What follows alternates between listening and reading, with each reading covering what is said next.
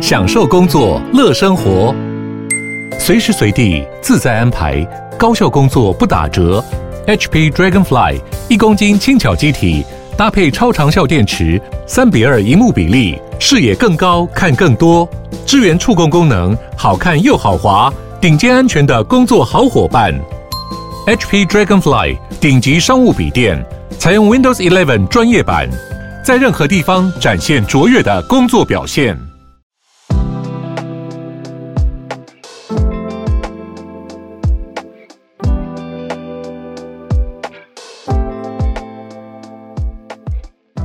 早安，大家早安。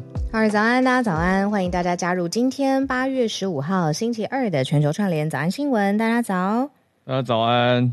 今天来，我们看到一个嗯，社群上面的消息，小怀旧吗？算蛮怀旧的，可是 应该说一转眼时间也过太快了吧？我是好，这一题其实要讲的是一个我不算有在主要在用的服务，可是它因为它题目里面带到了。OK，以前的无名小站。嗯，我觉得这一题刚刚我有一点点小犹豫，是因为这根本就是聊出来让人伤心的吧？就是现在的小朋友怎么会知道无名小站是什么？但是对于就是曾经疯狂追过无名小站上面的资讯的我来说，那真的是一个时代的记忆。哎，等一下，我在想，我你这样一讲，我就回想无名小站到底是多久以后的事情？呃，有人说西元两千年以后出生的。两千年出生的也也二十三岁了，呃，Gen Alpha 已经要 Gen Alpha 了，他们应该没 Gen Alpha 去了，对、嗯、Gen Alpha 应该没有用过无名小站。嗯，那个时候无名好多资讯哦，嗯，我会去看有个非常正当的理由，然后有一个非常不正当的理由，你想听哪一个？我先我先猜一个好了，好大家不是无名小站都去看无名正妹吗？呃，对对，看相簿，对啊，首页都会放。看一下，我你你我猜中了，那这个应该是不正当吧？那正当的是什么？那个时候很多人他们已经先在海外留学了，我看到他们会习惯透过无名去分享海外留学资讯。我有看过哎。因为那个时候没有什么群组，或者是嗯，现在我们习惯的 social media 的功能，他们就是真的是用长篇文章去分享，然后加上自己拍的照片。所以有人比如说随便好去 Boston 或是去 Chicago，然后他们追过有一个人去剑桥念书的，对对对，没错吧？怎么申请学校，他都一一步一步写出来。对，然后那个时候我最讨厌就是因为大家会呃申请学校的时候 会说，哎，是要什么 GPA 很高吗？是要什么嗯？嗯嗯，那个叫什么 GRE 很高吗？Whatever GMAT 很高吗？然后那个那几个已经成功的在海外留学的这些学生就会说：“你不要再问这个问题了，因为 it's a package。”他就说这个是一个整个，每个人都在说这句话。我那时候看得怒火中烧，蛮讨厌的。然后还有留言吧，就是那个时候有留言的功能，所以如果你喜欢的版主好了，有真的回复你的留言，就开心一整天呢。你看。小的时候有哎、欸，你这样讲完、嗯、有有那个怀旧的回来，嗯、但我们今天要讲的呢，竟然不是无名小站，因为无名小站已经消失已久嘛。嗯嗯，讲起来真是伤心。可是有一些人是把无名小站的相簿相片移到另外一家，是，我不会发这个音。Sweet 随意窝，嗯，随意窝这个就有感觉了，就是嗯，中文字。随意窝要走入历史了。他已经发出了一个公告，平台即将终止服务，到到这个月底，八月三十一号。你觉得为什么这么多提供相片存寄服务、云端服务的，even Google Google 的那个相片，Google Pic 是不是还叫什么名字？也是 Google Blog Blogger 上面的照片也可以放到那个上面来，一模一样东西，但是。大家拿来备份的。哎，对啊。就是因为亏钱吧，很庸俗的一个答案。云端这么贵哦，养伺服器每个月都这么多钱。嗯、那如果像随意窝有收费吗？应该是有收费方案，可是大部分人我相信是免费的吧。嗯嗯嗯，像 Google Pics、Google Photos 好像是 Google Photos，没有 Google Photos 前身还有一个别的 Picasa。哎，对了，Picasa 有 Picasa 我用过。天哪，我跟你说，我还用过 G Plus。吓死人，在上面加人，对，那是一个 Google 自己推的 social media，对，有有有想起来了，可是就是一直不够夯啊，就不够夯，不够，even Google 出来做都不够，嗯，跟现在的 Threads 感觉很像，哎，我昨天还看到有人在 Threads 上面跟我讲话，然后我现在到现在都没有点开，看到通知还没有点开。糟糕，对啊，到现在都还没点开。对，你看像无名小站非常快的走红嘛，嗯，用户真的很多。哎，我以前很认真写。你在写什么？我以前看完每一部电影，我都要发一篇无名小站，我都要去网络上。你有一个文青灵魂。有时候短评而已，可是重点是我一定要去网络上，那是一个收集癖，我一定要去网络上找到海报，而且我还要故意去找原文海报。嗯，等于是对我自己来说是一个看完中文片名以后，我也想知道它原文片名是什么。嗯嗯，所以我会去收集原文海报，而且还拿来做比较跟评论一下，说、嗯、哦，英文海报有这个，中文海报没有，什么什么这种，自己自己写一个记录啦。那就就觉得回头看可以记得哪年哪月看过哪一部片，但后来我没有备份呢。我听说那个消息。要终止服务的时候太伤心了，我就伤痛欲绝，嗯，完全来不及备份无名小站，就消失在历史的洪流当中。你一个这么冷静的人，然后会说伤痛欲绝，我真的觉得太有趣了。真你不想备份，难难受。那个时候就有一种觉得啊，算了啦，算了啦，就就让他去。现在想回头想，还是觉得啊，如果那时候备份好像也不错。对呀、啊，你就会知道那个时候观点看电影跟现在你再重复看，因为像我，我是所有的电影都会重复看二三十次的那种人。我老公很受不了，他每天开门回到家，然后看到我在看同一部，他就说：“你到底是哪里有问题啊？这是看了多少次了？”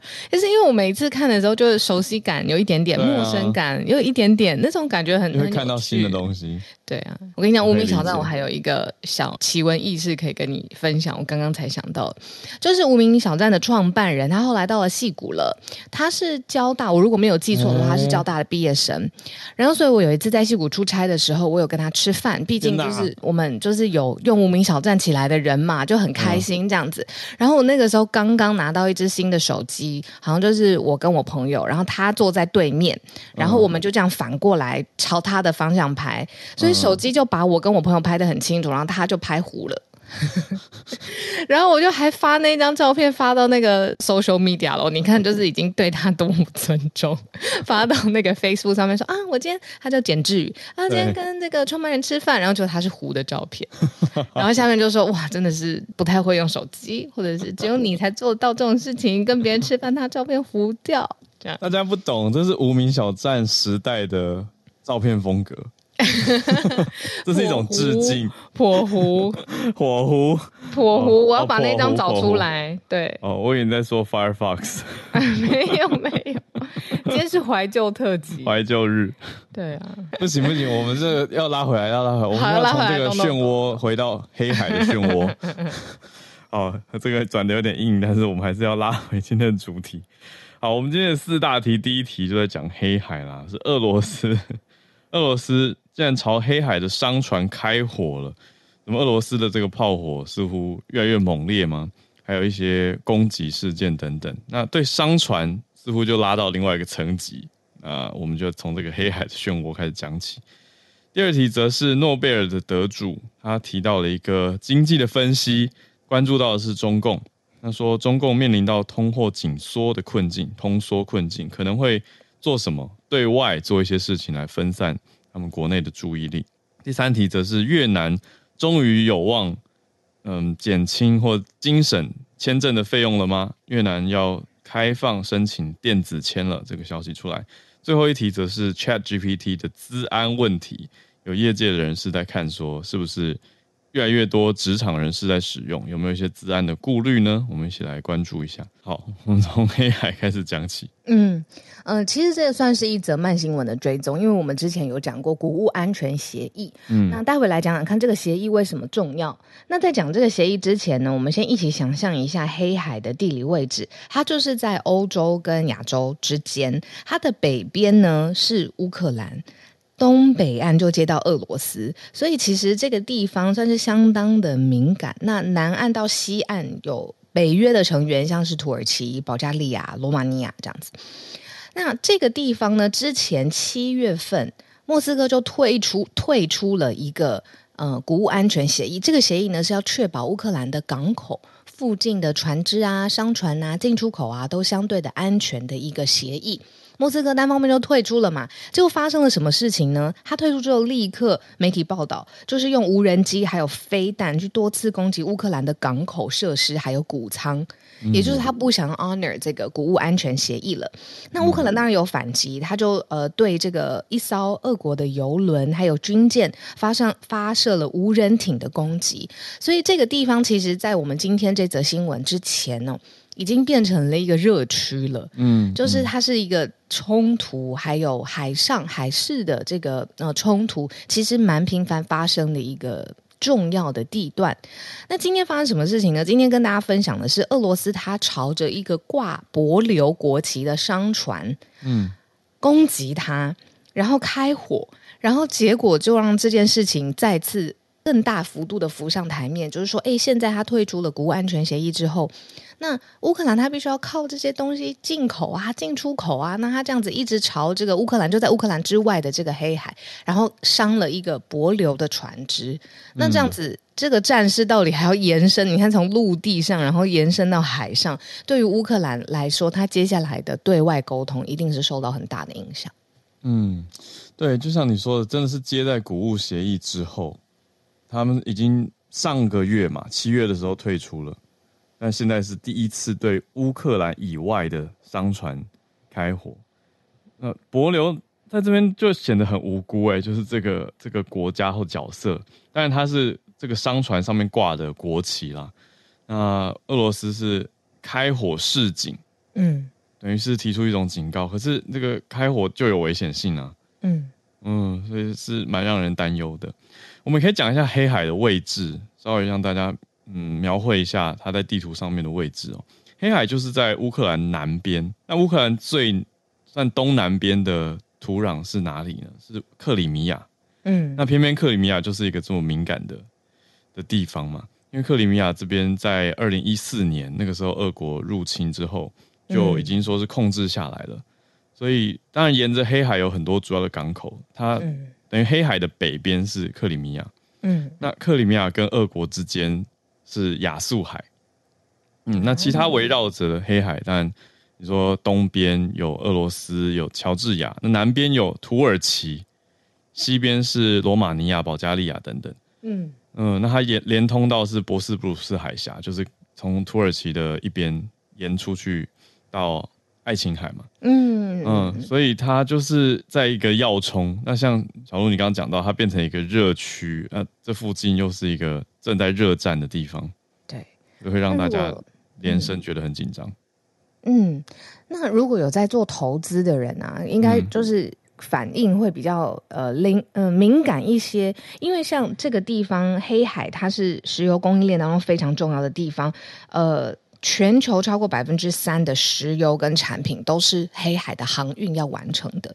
那现在黑海这么紧张，然后俄国或者是在俄国的出口，或者是乌克兰相关的出口通道受阻，立刻就反映在什么嘞？油价上面。油价现在每桶的上涨，已经是呃每桶价格的上涨，已经是市场上面做预期的一个一个。因为时事，然后造成的市场的预期的心理，所以如果你有在做投资的话，在油价上面的反应上面，哦，大家可能会比较敏感、小心一些些。嗯嗯嗯嗯，对啊。那我们现在讲到这个是对于乌克兰以外的商船第一次发动攻击，嗯、不过在此之前，也是包括刚刚你讲到，其实俄军已经好几次用飞弹去攻击乌克兰，啊，在黑海的港口，那甚至于去袭击到比较。嗯，不那么靠海，就是攻击到涅伯河沿岸这边来了。那还有临近罗罗马尼亚的一个军事基地，所以让很多人担心说，哎、欸，北约会不会出动啊？嗯，就是用这个退出黑海谷物协议当做一个理由，俄罗斯在海上，嗯，黑海端的攻击又加强了炮火。那乌克兰就是刚刚讲到说反击啊等等，像八月初的时候已经有。攻击两艘俄军的舰艇做一个回应，嗯，那另外把俄国的六座黑海港口跟通道都认为现在认定成叫做战争风险区，嗯，对。那有意思的或是特别的角色，美国出现了。美国说他们不允许乌军用美方提供的军武来攻击俄国领土，嗯，就是意思是美国说我们给你们的武器可以用来保卫家园，但不能用来攻击敌军。这个，嗯。嗯好，我会觉得听得蛮闷的。如果是乌克兰，好，但美国官员也说不可以介入，他也不会介入乌克兰挑选怎么挑选攻击目标。嗯，可是同时，美国跟西方的盟国又开始提供一些情报来帮助基辅去挑选攻击目标，就有一点矛盾啦。诶，他对外宣称上不能说鼓励你或支持你攻击俄俄国嘛，嗯，可是他情报面又给你支持，嗯，又让你去决定说哪些是战略要冲。嗯嗯嗯嗯嗯，对啊，所以美国在这边的角色蛮蛮特别的。不过目前的确看下来，北约还没有什么动作，可是箭在弦上，蛮紧张的。嗯嗯，对。所以你看，我们从嗯一路乌俄战争的嗯冲突，从陆地上面现在延伸到你说谷物出口，你看聊天室 James 也补充都说，其实诶乌克兰的谷物出口会影响非常多，比如说中东或是非洲的国家。嗯，那现在这个冲突研发到海延伸到海事上面了。对，对啊，这是我们观察到的角度。嗯，你说谷物啊，还有黑海，刚刚讲石油，对吧？百分之三的石油都靠黑海的。运输，所以这边好，大家可以关注一下。好，那这是第一题，第二题来到中共哦，通缩困境。好，我们讲的是一位诺贝尔经济学奖的得主克鲁曼。对，地球是平的。对，Paul Krugman，他在《纽约时报》特别写文章在讲这件事情。嗯，而且看完之后啊，其实会觉得这题跟台湾非常非常有关系。哦，就是它不是跟呃中国经济本身的困难。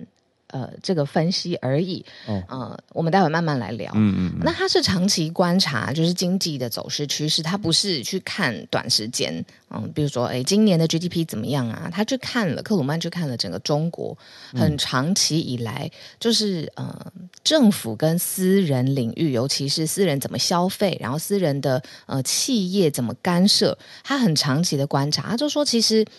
呃，中国政府一直会希望，就是个人的消费，比如说之前打奢啊，然后不要过度的消费啊，嗯，然后呃，会希望就是政府的国营企业统一去提供，呃，这个市场上面所需。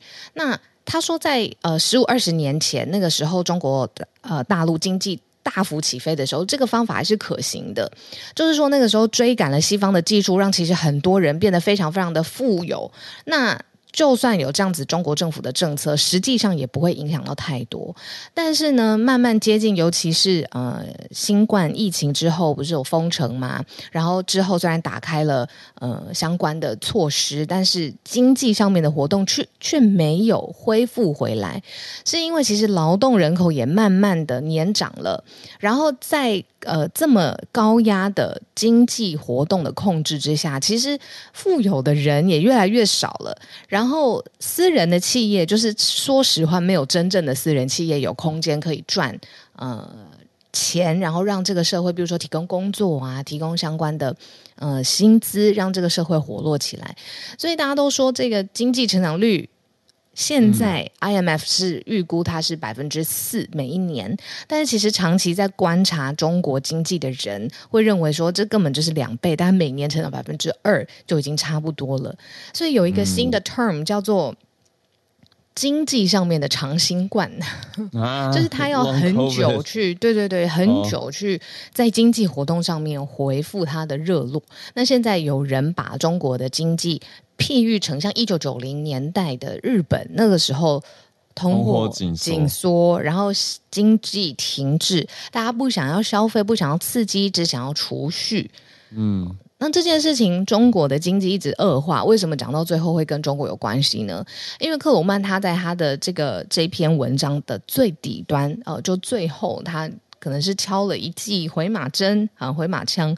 他说：“其实你不用看历史也知道，专制的政权在国内发生重大的压力或危机的时候，他会寻求在外面展开一些新的危机、新的压迫、新的嗯，需要凝聚大家共识，甚至是民族主义，然后来度过这一次其实国内已经有很大问题的这个阶段。”嗯，所以他的言下之意应该就是，如果他在这个时候在攻击，在其他的海外有呃，战事有冲突，好像大家就会转移焦点，把国内的这个民不聊生啊，这个字用的有点重，就至少跟之前的经济状态相比啊、呃，不健康，而且也没有增长。我们还没有聊到的碧桂园，碧桂园是中国房地产，对，恒大第一大嘛，第二大就是碧桂园，也破产了。嗯、对啊，那。国内的这个危机想要转移焦点，其实跟他海外会做什么事情很有关系。这是克鲁曼在这一篇文章当中提到的最后一个结论。嗯，啊，真是蛮严肃的一个主题，其实不过很实在啊，因为他讲的没有错，他等于不是用，因为他毕竟是经济学家，他没有放太多政治分析进来，可是他是用经济的跟历史的角度来看，说专制政权。会怎么样来分散国内的问题跟注意力？就是所谓他用了一个词叫“对外冒险主义”。哦，嗯嗯，那大家现在也更在看的是中国这样子的一个大国，嗯，面临到通缩，会不会变成日本九零年代的失落的三十年？因为现在中国的青年失业率，特别看到十六到二十四的话，这个年纪，呃的失业率真的是持续的攀升。嗯，那都已经。到这近几个月的话，是超过五分之一了。每五个这个年纪的年轻人，就有一个是失业找不到工作的状态。对啊，然后地方也有一些债务的问题，然后又包括刚刚我们讲到的这个烂尾楼，还有大型的房地产，它不是只是房子盖不完或破产债务的问题而已。嗯，那通缩也不会只影响到中国啊，它也会影响到其他地方，联动到很多的影响。嗯，所以都。蛮让人担担忧的啦，不过我想要转一个比较轻松一点的，嗯，就是你刚刚不是讲到民不聊生吗？对，我我倒是重，对我倒是注意这个词的确很重，没错。可是我注意到台湾的社群媒体，有的人会开始故意玩这个词，他会故意去拍排队的盛况，然后 hashtag 民不聊生。就是反讽啊，反讽讽哦，就是在讲说、啊、哇，经济根本就超好吧，然后或者是什么很贵的餐厅，最近是不是我不讲哪里了，反正又有名厨在某个地方推出了一套很贵的餐点，就又抢购一空，然后就有人转贴这个报道，然后 hashtag 民不聊生，不聊生。哦，对啊啊，鬼岛真是没救了，然后结果 经济超 booming 这样子。真的有时候会让人搞不懂，觉得说台湾大大家到底普遍的生活现况到底是怎么样，还是说这就是贫富落差？我跟你说，那天你讲的开题开的太好，嗯、那天我才听到一个财经界大佬，他真的是大佬，他经过什么各种股灾，嗯、然后股市上万点什么什么时候，他就跟我讲说说他私底下观察，他说在疫情跟 crypto 这个交界的这一群有钱的人，嗯、因为疫情跟 crypto。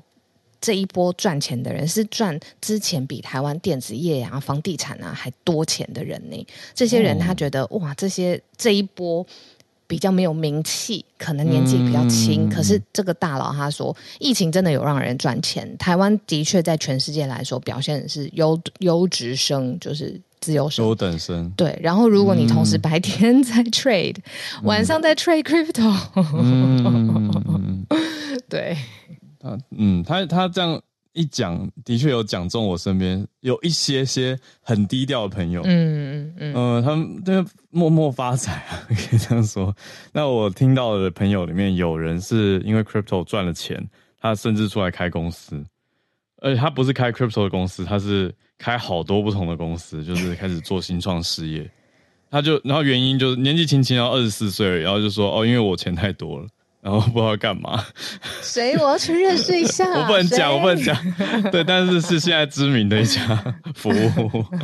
然后也有人大起大落，因为毕竟有经历过 FTX 的事情。对呀、啊，那真的是大起大落，所以就很也是很辛苦啦。那可是，在那个你说风光的时候或大起的时候，那种得意的的状态，那那个真的赚的钱是一一般人很望尘莫及的。对我我我也我也是哦，因为我没有加入 crypto 嘛，对，所以我当时也是想说，哇哦，就是这个朋友认识很多年啦，他真的是大大的翻好几倍的这种概念，变化，可是那个变化起伏是很大的。就吃完饭，然后就哦，我把车开来，然后就 然后有一个司机，车就是对上开上掀盖，对啊。好，这个是 有点浮夸想象，可是嗯，那位前辈大佬讲的也的确是说说中了一些很低调致富的人啊。嗯嗯，好，那我们接回第三题，轻松一点。对啊，越南的签证前一阵子都好贵哦，嗯、现在有比较好一点吗？说越南政府呢公告了，八月中十五号开始，哎，就今天了。对呀。像所有的国家、所有的地区，反正你是不是国家也不重要了。所有地区公民发电子签，未来呢，我们如果要去台湾玩，就是台湾啦，台湾人要去呃去越南玩观光的话，直接申请电子签就可以了。但这样还是要钱吧？嗯，省下大笔费用跟时间喽。哦，嗯、也是也是，对，因为之前嗯，之前要去越南之前，其实要蛮提蛮早的办签证。嗯主要是因为他要委托旅行社去办呐、啊，他没有办法就是个人，哦、你知道单帮的去办。那所以你知道委托费用，你就是市场喊价啊，你可以提供这样子的服务的人，有人说最高付了两百美元，嗯，两百美，嗯，两百美去办，因为旅行社代办，欸、那他就喊价这样子服务，差不多啊。这么贵哦，嗯，我那时候听到台币要到五千多的，哦，那他就是多一个服务费用，一点点，嗯嗯。嗯，哇哦，那你看，就是 电子签就不用啦，就按按按，去去去去哦，对耶，台湾旅客就可以直接申请电子签证，这样可以省掉蛮多繁琐的流程。嗯、没错，那其实他们就是为了要振兴越南的国际旅游市场啦。嗯嗯嗯，合理。哦，哎，好惊人！我看到一个数据、嗯、，COVID 之前，台湾是越南的第四大旅客来源国，哎。嗯，第四大哎，很前面，是因为越南有台商家庭商吗？对，然后是是还有旅行，的确，现在回头想，那个时候就蛮常听到大家说啊，去越南去哪里玩啊？去下龙湾啊，嗯，去河内啊，去哪里？去胡志明，对啊，可是没有想到有到排名这么前面，第四大，嗯，这是 pre-COVID 的事情，对，但疫情后因为签证实在是贵起来了嘛。然后那个时候，很多朋友听到就是说啊，签证就要什么四千五千块都可以再买一张说廉价航空机票去其他地方玩了。嗯，很多人就打退堂鼓。好，那现在我没有看到价格公布，不过大家可以如果对越南有兴趣的话，可以期待一下接下来电子签证可以多方便，可以省多少。嗯嗯嗯。好，我们今天最后一题来跟大家整理所谓 ChatGPT 的资讯安全问题。好，讲资讯安全之前，我真的要开一题。我那天看到，我觉得哇，超级酷的，就是水。大家会觉得，哎，ChatGPT 跟水的关系到底是什么？啊、我那时候拿来冷却机器吗？没错，他说其实呃，有一个科技巨头公司发表报告，他说去看那个全世界的用水，在 ChatGPT 红起来的这一段时间，我 whatever 好了，跟去。没有去掉 ChatGPT 的同期的时间比，全世界增长用水增加百分之二十，那二十很多呢。这个有点听起来是关联性研究哎，可是没办法直接归因于 ChatGPT 吧？哦，好，那我们直接看 Google 好了。他说 Google 呢，在二零二二年消耗了五十六亿 gallon 的水，哦，他直接去算哦，算各家公司耗费多少？去看各家公司，然后呢？Okay. 大家就想说，到底是为什么？就是训练数据中心跟让数据中心去学习这件事情，它需要用水去让它冷却。嗯，对啊，所以让数据升级冷却。现在已经有一个说 AI，呃，跟他聊天，如果聊十句 ChatGPT，它要废掉的水，就是耗费的水，大概是五百 ml。好奇怪 的感觉，因为我每天我每天在用啊。对呀、啊，现在我在用的时候，我就会想到一堆水，在在降温的水冷。对，在水冷。嗯，嗯报道还有说，刚刚我们讲说，Google 这一年用了五十六亿 gallon 嘛，那这个水到底什么概念呢？说像中国国内一线城市全年的用水量，或者是全球每天饮用水的四分之一哦，吓死的人！你说 Google 每天用掉这么多水？呃，一年二零二二，一年一年，然后呃，三十七个高尔夫球场的用水量，就跟一个大城市对，没错，像哇。跟一个大城市的全年用水量是一样的，没有想到其中一部分。对啦，就是用如果用环境的角度，的确是可以去资源可以去估算。那我们今天讲的是 ChatGPT 的资讯安全，另外一个角度了。嗯，我们之前在节目上有聊过，说，哎，甚至有些公司已经说要有开发自己的 AI，来避免资讯外泄，嗯、或者是提供过度敏感的资料给 ChatGPT、OpenAI 这家公司等等等。那我们看到的是，呃，Reuters 跟 Ipsen 两家，呃，Ipsos 这个市调公司，易普所，嗯、他们在七月中的时候做了一个线上的调查，有两千六百名的美国人做线上调查。那调查里面说，百分之二十八的受访者工作中常常使用 ChatGPT，可是只有百分之二十二说他们雇主明确的允许可以用这些外部工具，意思就是还是大多数的人都是私下自己用啦，等于也没有特别经过公司的核可跟确认，但工作上已经在使用了。那另外少数百分之十是说公司老板明确的禁止使用这些外部的人工智慧工具。嗯，可能是怕重要敏感资讯啊。对，就是担心这个。嗯、对啊，那我听过蛮多不同的应对方式，像有人说你就关掉记录啊，因为它有个历史记录的功能，你如果关掉的话就不会留存。那可是也有人反过来说，你关掉记录的话，你每一次都要重新开始，那其实对于工作效率不是那么的好。嗯、呃，那。到底这些员工个别自己使用 ChatGPT 带来有什么样的影响？OpenAI 官方蛮有趣的，他们不回应，他们强调说大家可以去看他们部落格的一些文章。对，就是说他们 除非有，嗯，意思是说 OpenAI 的角度还是强调说他们不会把企业的数据跟企业内容拿来做进一步的训练。嗯嗯，说除非有企业合作伙伴有给出明确的许可。嗯嗯嗯，对。那另外一家我们可以看哦，就是 Google 的 AI 叫 Bard 嘛。嗯，Bard 则是说它会收集文本、位置跟其他使用资料这些数据。嗯，那 Google 的形态一直是说让用用户可以自己把账户里面删掉过去的这些过往活动嘛。嗯，然后甚至可以要求要删除人工智慧的内容。嗯，可是媒体去问他们更多细节的时候，也不回应。那微软也是没有马上回应，嗯嗯嗯，所以这些大公司对于这一题都觉得蛮敏感的吧，嗯，也很小心，都不轻易的回应。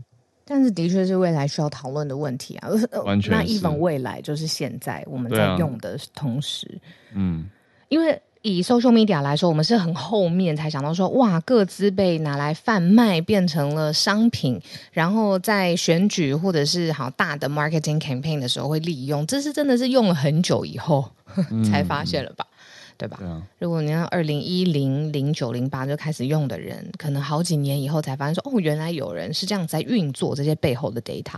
对，这一次，嗯，比较提前，能同步就在开始想这件事情。嗯。对啊，不过讲讲起来我，我我可以分享我的使用情况。我像是像是怎怎么说呢？我们在讲治安嘛，嗯，所以我我问，我觉得问题是很多用户啊，他输入的资讯也不见得是他自己的资讯啊，他输入的不见得是他自己家公司的。我说我是朱小姐，对不对？你说会不会有伪造资讯？朱凤玲 可不可以？你说朱凤莲吗？不知道，对，朱凤莲 还是毛宁？不是啊，我跟你说。我可能会在工作往来上有一些合作厂商，嗯，或者是客户的资料，嗯、那我用起来是不是要特别小心？不然变成说我是不是把客户的资讯外泄了？要特别小心啊！对啊，所以也大家也在想这个角度，也是其中一环啊。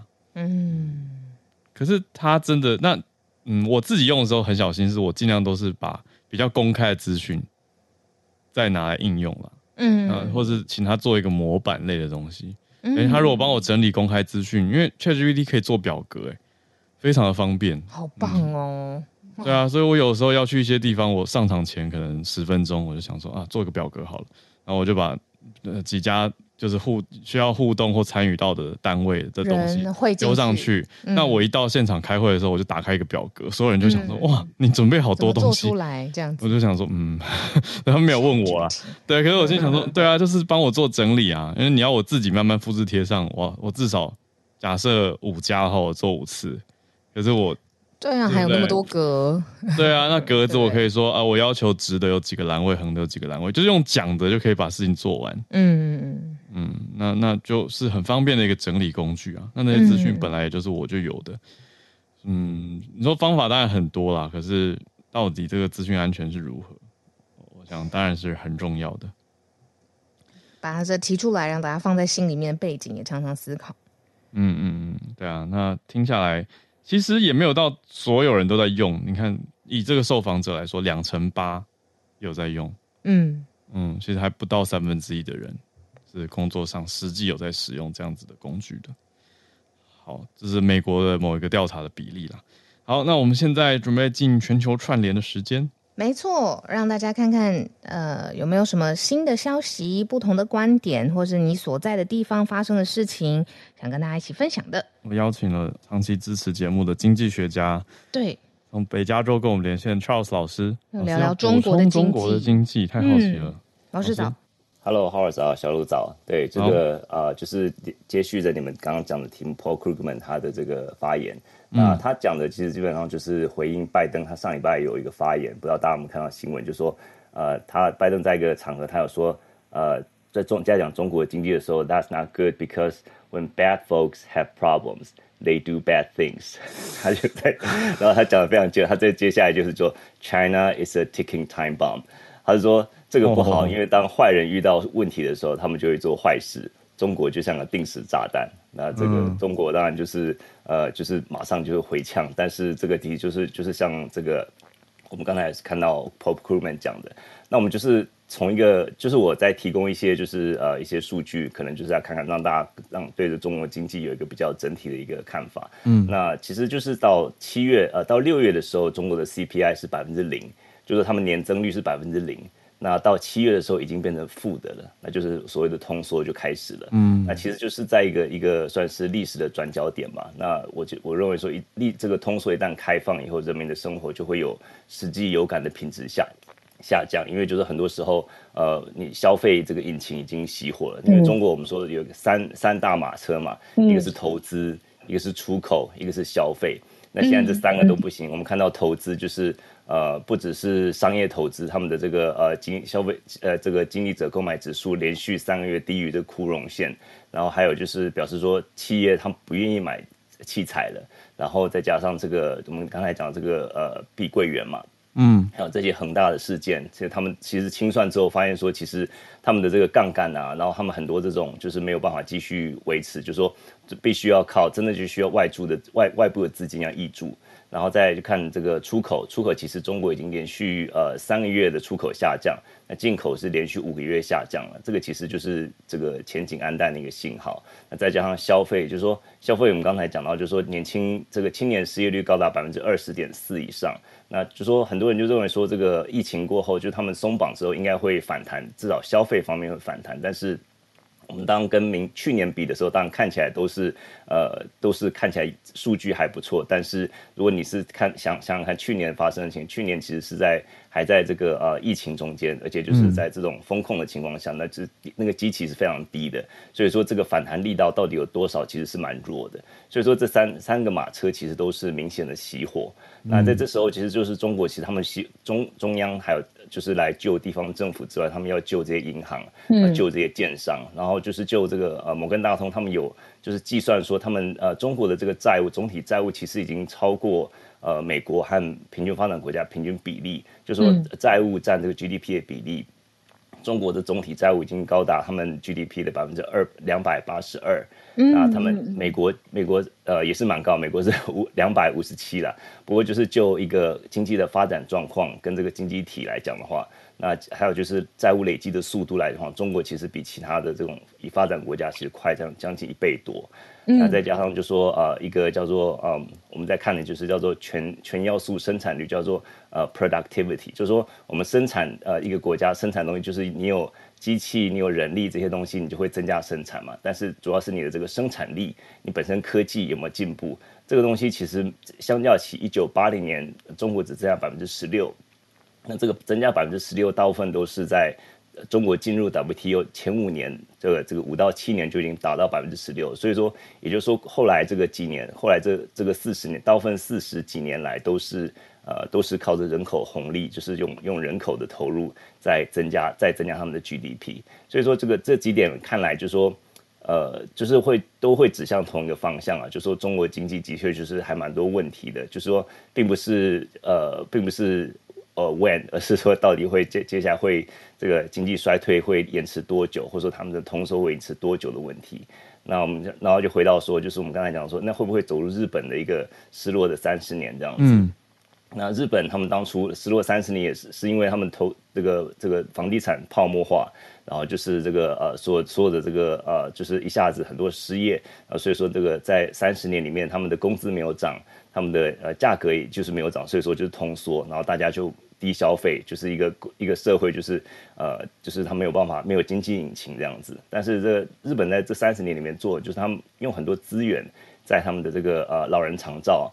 然后社会福利，然后还有延长就延延长老人就业这这些方面，所以说这个其实我觉得是中国或许可以考虑的一个方向嘛，就是在他们的尤其也是人口老老龄化，在他们社会福利这方面的加强。那但是如果说，就整个经济体来讲的话，的确看起来是不太妙这样子。嗯，对，我就提供一些经济数据来跟大家思考一下，谢谢。老师，那老师，嗯，哦，小偷条问题。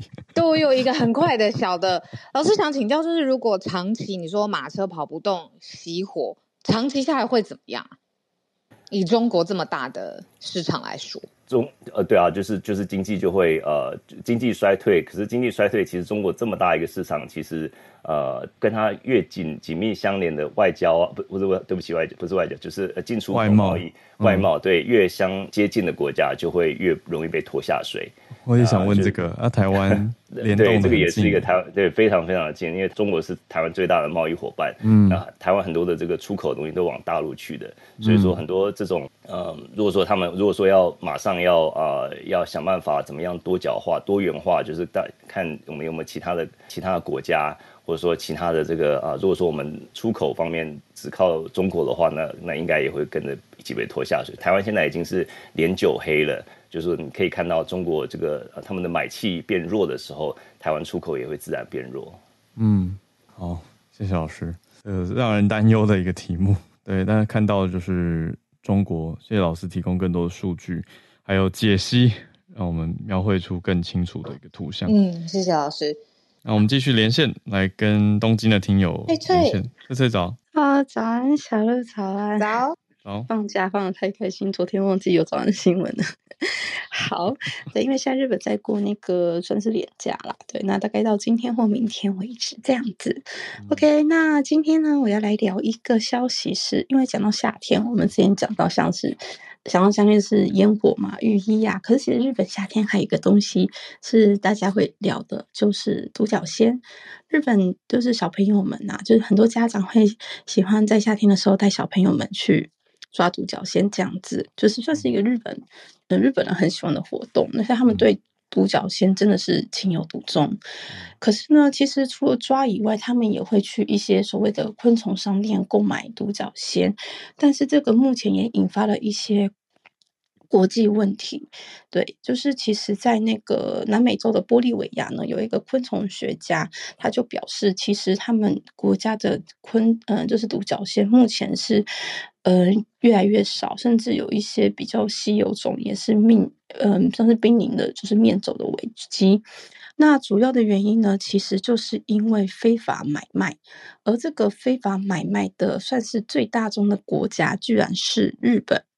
好，那嗯，对，就是其实他们是为什么要贩卖独角仙？是因为其实独角仙，你抓到一只独角仙呐、啊，你在玻利维亚大概一只是五十玻利维亚币，大概换算成日币是一千日币左右。那据当地有在捕捉的居民表示，他只要抓个三四只。就是可能三四千日币，他就可以过，就是好，就可能三四天这样子。所以对他们来讲，独角仙算是一种，嗯、呃，经济效益很高的昆虫。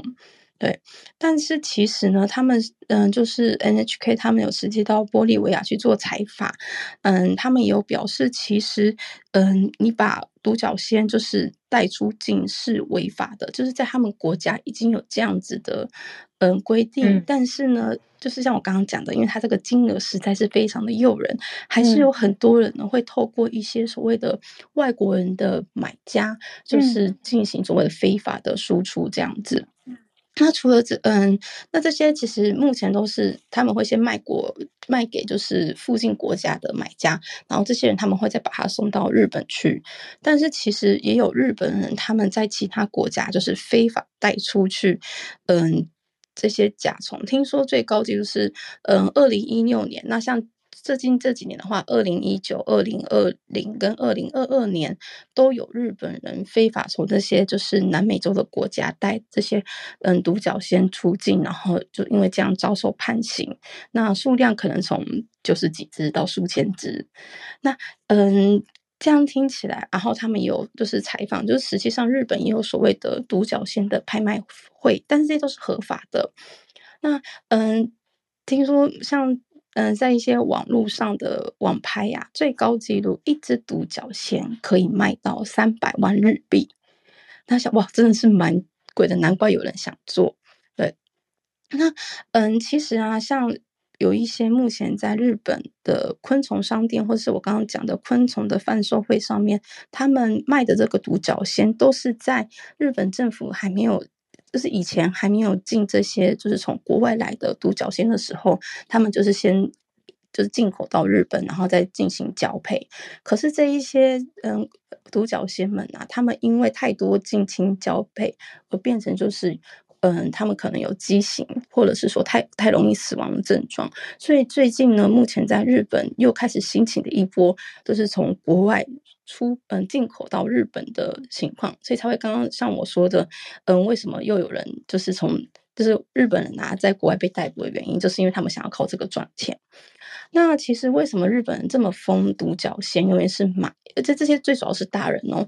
主要原因是因为其实日本现在二十几到三十几岁的族群啊，他们其实在当他们是小孩子的时候，有流行过一种卡牌叫做。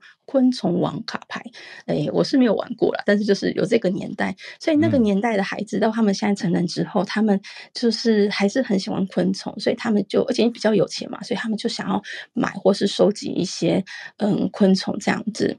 那甚至有一些嗯，就是在有一个国际的 NGO 组织也表示说，像这种具有异国风情的昆虫嘛，最喜欢。买的国家其实是日本，所以他们有对日本进行了批判，这样子。嗯嗯，对，那嗯，其实说老实话，目前在网络上虽然还没有这么的发烧，可是也有一些专家他们担心说，如果哪一天就是日本人把。就是他们抓到的这些昆虫，就是在网络上，你知道放上去照片，就是可能炫耀干嘛、可是如果被当地的居民看到，你会不会造成一些炎上？嗯、那其实对一个就是很怕自己在嗯国际间出丑的日本来说，其实说老 实话是蛮丢脸的。所以其实也有一些专家呼吁，因为其实日本政府虽然他们有对很独角仙就是进行一些管制，可是他们管制的内容只有在。华盛顿公约还有一些，就是他们因为其实独角仙有很多种嘛，嗯、可是被管制的类型跟实际上目前在司法，呃，就是非法，就是进到日。本的种类啊，其实是有出，嗯、呃，就是怎么讲，有落出，也就是说，其实有一些他们偷偷进口过来，可是他们不在那个就是管理的规范里面，所以其实日本政府要抓也抓不到，所以其实也有呼吁，希望除了是修法以外，那也希望这些昆虫爱好者啊，或是贩售这些昆虫的商店，他们可以自己自律，或是提出一些规规定来这样子。好，以上就是我的分享，谢谢。谢谢翠翠，我不知道原来跟卡牌也有影响诶，就是的原因之一是因为之前的卡牌记忆，嗯嗯，刚好回到我们今天一开始社群那种怀旧感，以前流行过什么，或者大家以前的回忆，我觉得多多少少吧，对啊，可是我自己对于日本人喜欢抓独角仙或抓虫的印象，其实是来自宝可梦，就以前玩的时候还叫神奇宝贝。神奇宝贝里面有一些角色的原型，就是去描绘乡间喜欢带着一个网子去到处捞蝴蝶、捞虫的这种少年或者是村民。那我觉得他，我当时很惊讶，因为在台湾比较没有这样的人嘛，所以在玩游戏的时候就想说，哦，这是不是作者在描绘日本的一些人的样态？结果感觉也是，对，是是真的。他好像喜欢拍比较多哎，但有时候拍也有会造成。比如说生态啊，对啊，或习惯啊的改变这样子。嗯，对啊，就是都要做一些调整啦，不能说因为很喜欢就过度的，你说过度追捕也好，过度呃抓捕吧，不是追捕，抓捕跟过度影响到生态环境，还有他们的居所等等，所以大家要多多的平衡啦。那日本这个热潮跟规模当然又比我们刚讲的台湾这边也许再更大一些，可是没有想到它已经变成国际的问题了，因为有进出口。嗯，那一旦牵涉到它变成一个经济价值，就变成一种经济采收嘛，那就有延伸的问题。玻利维亚，谢谢翠翠带来这个题目。谢谢翠翠跟 Charles 老师今天的分享。那我们今天的节目就到这边告一段落喽。嗯，我们明天早上准时八点再继续跟大家保持串联。明天空中见，大家拜拜。拜拜。